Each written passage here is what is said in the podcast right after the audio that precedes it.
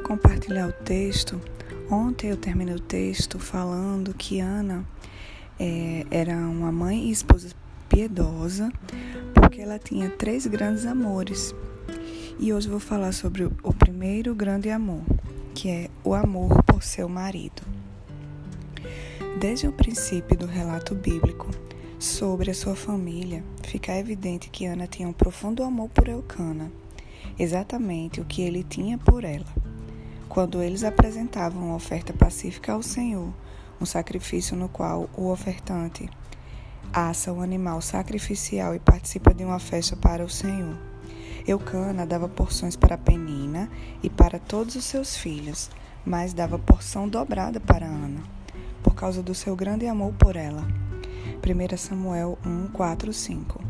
Essa era uma distinção pública que ele lhe concedia de um modo regular e proposital na presença de todos na festa. Obviamente, o casamento de Ana não era perfeito, principalmente por causa do ciúme e da rivalidade que a bigamia de seu marido causava. Ana parecia ter sido sua primeira mulher, ela, já que ela é mencionada primeiro. Versículo 2. Aparentemente, Eucana se casou posteriormente com Penina por causa da esterilidade de Ana. Lembre-se que se considerava uma questão de vida ou morte aquela, naquela cultura ter filhos que poderiam manter a herança e o nome da família.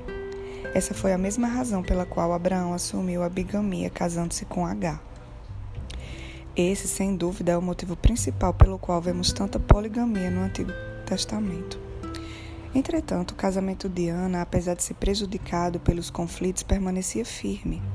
Eucana, obviamente, amava Ana com uma afeição sincera, e ele sabia que ela correspondia a esse amor. Na verdade, ele tentou consolá-la com a doce lembrança do seu amor por ela. Ana, por que você está chorando? Por que não come? Por que está triste? Será que eu não sou melhor para você do que dez filhos? Esse apelo fez a diferença, pelo menos naquele momento porque Ana imediatamente se levantou, comeu e depois se dirigiu ao tabernáculo. O amor de Ana por seu marido é o primeiro segredo para entender a sua profunda influência como mãe.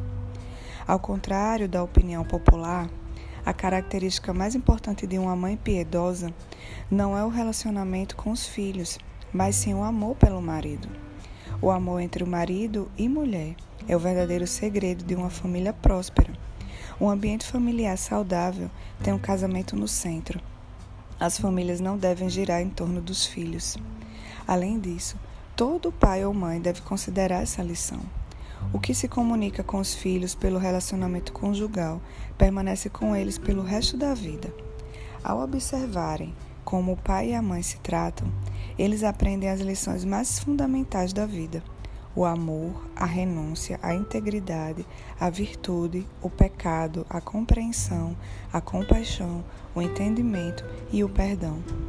Tudo que se ensinar a eles sobre essas coisas, de certo ou de errado, é semeado de forma profunda dentro do coração. Esse destaque na centralidade do casamento ficou muito claro entre Eucana e Ana.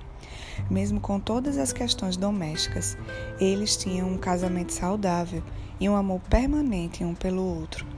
Essa incapacidade de ter filhos era como uma ferida aberta, mas foi uma experiência que despertou expressões ternas de amor de Eucana por sua mulher.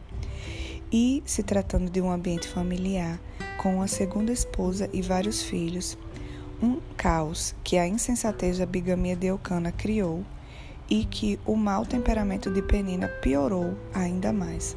Ana e Eucana se amavam profundamente. Eles adoravam a Deus juntos e faziam, e faziam isso com frequência. O versículo 3 diz: Todos os anos esse homem subia de sua cidade a Siló para adorar e sacrificar ao Senhor dos Exércitos. Mas isso não queria dizer que Ana e Eucana visitassem o tabernáculo só uma vez por ano. Exigia-se que todos os homens de Israel frequentassem três festas anuais, Deuteronômio 16, 1 a 17. Mas provavelmente Eucana levava sua família com ele nessas viagens. Quem sabe eles também viajavam para Siló juntos em outras ocasiões.